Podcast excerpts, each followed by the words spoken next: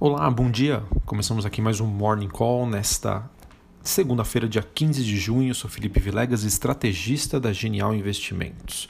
Bom, os ativos de risco hoje estão abrindo a semana em um tom é, mais negativo, com aversão a risco generalizada.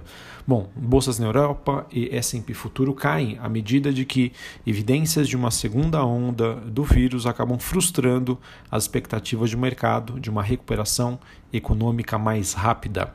O S&P Futuro, que chegou a despencar mais de 3% durante essa madrugada, e o Stock 600, que é como se fosse um Ibovespa lá da Europa, caiu até 2,2%, motivados pela notícia de que mais de 20 estados americanos estão vendo um ressurgimento nos casos da pandemia e um ex-chefe da Administração de Alimentos e Medicamentos nos Estados Unidos disse que esses novos surtos estão ocorrendo.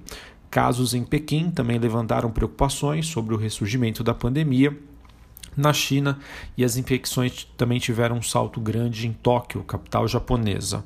Olhando para o desempenho das commodities, o petróleo tem a terceira baixa seguida, com receios de que esses novos surtos da Covid comprometam a retomada econômica. Metais também caem em Londres.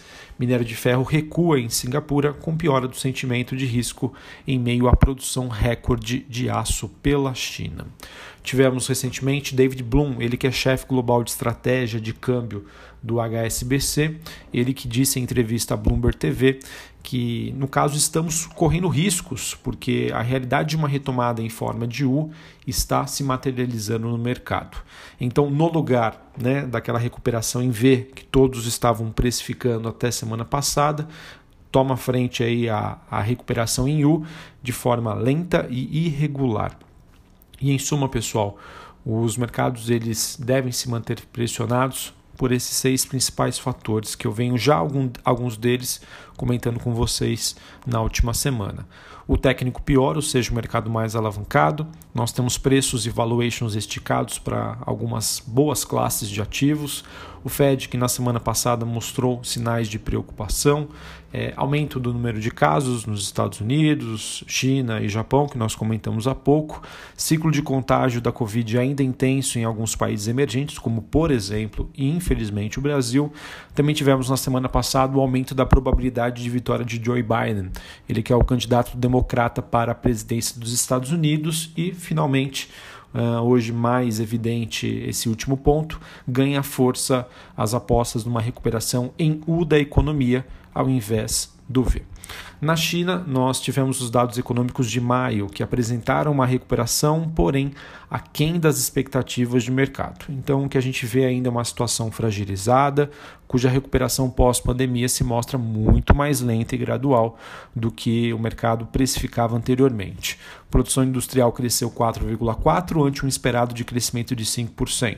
Vendas no varejo caíram 2,8%, mais do que esperado onde era uma esperada uma queda de 2,3%. Desemprego talvez tenha sido um número positivo, saiu de 6 para 5,9%.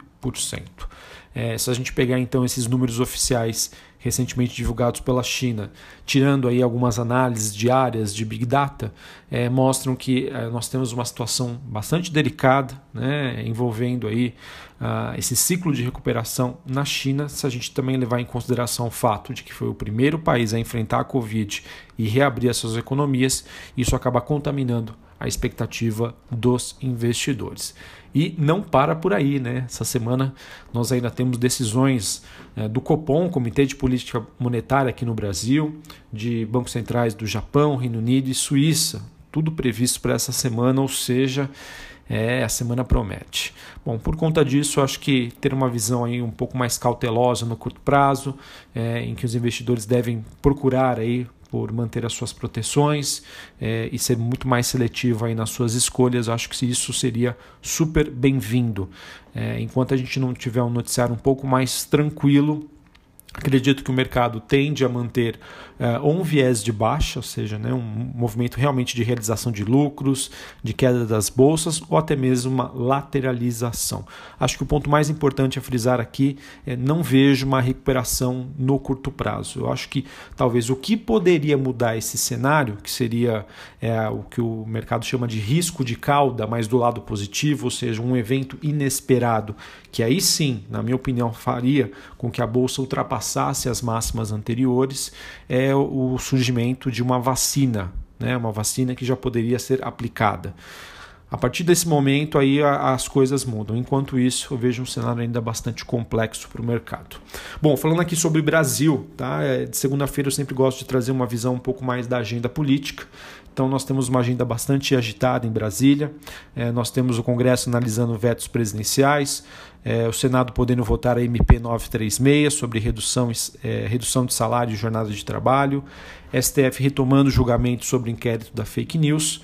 É, temos a decisão do Copom aqui no Brasil, como eu já disse para vocês. Infelizmente, mais à frente vou comentar sobre a saída de Mansueto Almeida, que, sendo sombra de dúvida, deve ter as suas repercussões no mercado. Bom, falando um pouquinho mais sobre cada um desses itens, é, o Congresso deve se reunir então na próxima quarta-feira, 17 de junho, para analisar os vetos presidenciais. Né? Temos 25, 25 vetos na pauta, é, mas de acordo com a Arco Advise, só quatro deles representam um risco para o governo, que seria a ampliação do auxílio emergencial, risco médio, o reajuste dos servidores, risco baixo, o impedimento para que o governo execute este ano garantias e contra-garantias das dívidas decorrentes dos contratos dos estados e municípios, que tem um risco baixo, e que tem um risco mais alto, tá? que seria o veto sobre a transferência de 8,6 bilhões de reais dos fundos de reservas monetárias, que foram formados pelas receitas de IOF, para os estados utilizarem no combate no novo coronavírus. É, esse, no caso, é o veto que se espera que seja derrubado, ou seja, ele volte para a votação e isso possa ser aprovado de alguma outra maneira. Tá? Isso, sem sombra de dúvida, é, a, acaba atrapalhando sobre a agenda fiscal do governo. Só para falar para vocês, para derrubar um veto presidencial, são necessários 257 votos na Câmara e 41 no Senado. Isso acontece talvez para quem está um pouco mais perdido em relação a isso, é que esses projetos já foram aprovados no Congresso e Senado e receberam veto do presidente Bolsonaro. Então eles voltam para a Câmara, né, para fazer uma reavaliação e o que tem maior risco é essa questão aí sobre essa possibilidade de transferência de 8,6 bilhões de reais é, do Fundo de Reservas Monetárias para combate ao coronavírus. Bom, na terça-feira, 16, Senado vota medida provisória que trata da redução do salário e jornada de trabalho, tendência de aprovação dessa medida. Na quarta-feira, é, é, o julgamento do, sobre a continuidade do inquérito da fake news, também existe uma expectativa de continuidade desse inquérito.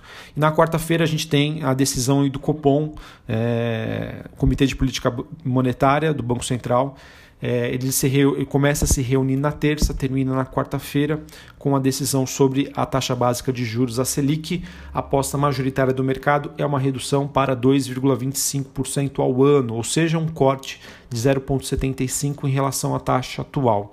É, mais do que isso, pessoal, acho que o mercado espera qual vai ser a postura do Copom, o que, que ele vai sinalizar à frente. Ele vai indicar mais uma queda, vai indicar que terminou por aqui, vai deixar tudo em aberto é isso que vai é, repercutir no mercado. Praticamente está como dado, corte de 0,75 pontos. O que vai mudar é, vai ser em relação ao comunicado. Isso com certeza vai impactar sobre dólar, sobre curva de juros e também, a depender do comunicado, sobre as ações. Bom, pessoal, o tema mais talvez mais relevante aí dessa segunda-feira Tivemos no final de semana a sinalização de saída de Mansueto Almeida, né, secretário do Tesouro, é ele que vai fazer isso nos próximos meses. Tá? Sem sombra de dúvida, vai ser uma perda imensurável para o Brasil. E isso, sem sombra de dúvida, também pode gerar algum ruído no curto prazo, mas ainda precisamos entender quem será o seu substituto. Tá?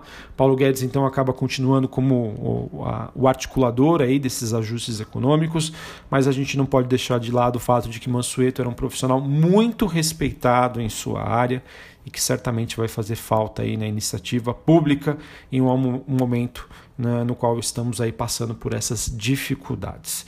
Enfim, então Mansueto vai deixar o governo entre julho e agosto. É, a sua saída acaba saindo, sendo num, num momento super é, complicado e delicado, né? sabendo que Mansueto tem uma boa interlocução com o Congresso, em especial com o presidente da Câmara dos Deputados, o Rodrigo Maia. E isso pode trazer é, uma, uma dificuldade adicional para a equipe econômica. É, esperado então que o ministro Paulo Guedes vai assumir esse diálogo com o parlamento, é, tanto no sentido de também retomar a agenda de reformas, quanto para conter a aprovação de medidas que aumentem os gastos públicos. O problema é que Paulo Guedes tem recebido críticas de Rodrigo Maia. Na semana passada, inclusive, o presidente da Câmara chegou a criticar as falas de Paulo Guedes, que, segundo ele, colocam as soluções para a crise decorrente da, da pandemia da Covid apenas nas mãos do Congresso. Além disso, Mansueto é uma voz importante aí contra o afrouxamento fiscal.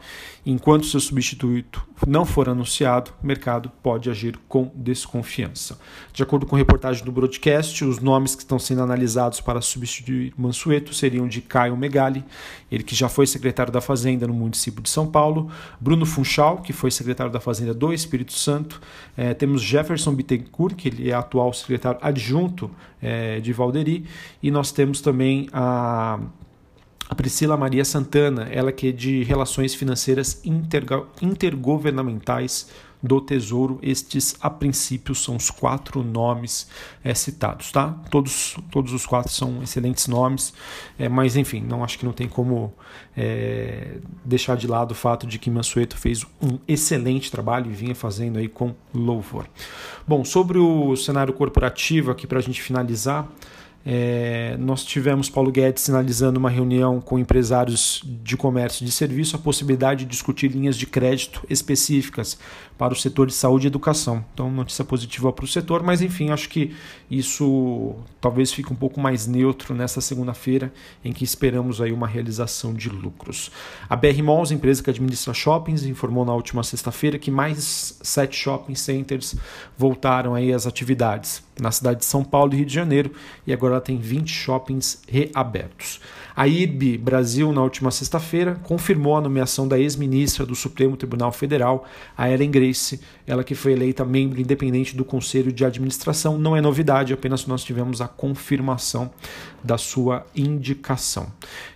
E a Sul América que aprovou o pagamento de juros sobre capital próprio no valor bruto de 75 milhões de reais, ou seja, é, quase um pouquinho mais de 19 centavos por unit. Eu falo um pouquinho mais de 19 centavos porque no quebrado é 0,1933 centavos por unit. O pagamento será feito com base na posição acionária em 17 de junho. A partir do dia 18, os papéis começam a ser negociados sem o direito ao recebimento desses juros sobre capital próprio, crédito somente em abril de 2021. Então é isso, pessoal. Vamos acompanhar como que vai ser essa semana aí bastante agitada, muito conturbada. A princípio, acredito que os mercados tendem a ficar mais pressionados por essa, digamos, reprecificação de uma recuperação que era esperada em V e agora passa para U. Um abraço, uma ótima segunda-feira, uma ótima semana e até a próxima. Valeu!